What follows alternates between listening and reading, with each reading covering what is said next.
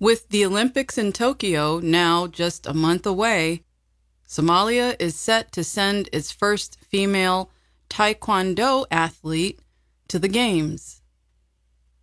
No athlete representing Somalia has ever won an award at the Olympics. But 20 year old Munirah Warsame is working hard to be the first when she competes at the Summer Games. The Taekwondo athlete was born in Britain after her parents fled violence in Somalia. She began learning Taekwondo at the age of six.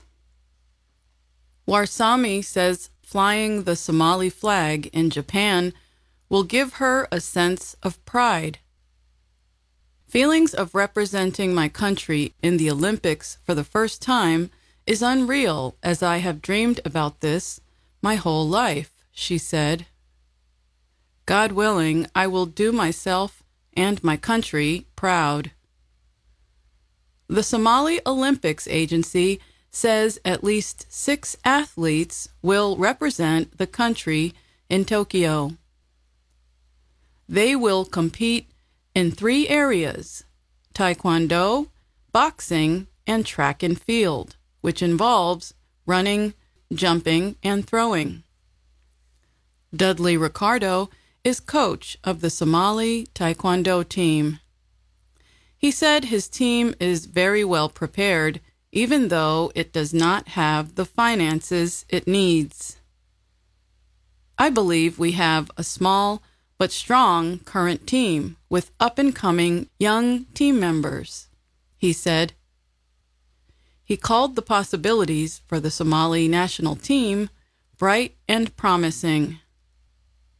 He said that his team's only weakness is a lack of money for the players to get valuable ring time and more competitions and training camps. Taekwondo is not a well known sport in Somalia. Ahmed Issa is the vice president of the Somali Taekwondo Federation.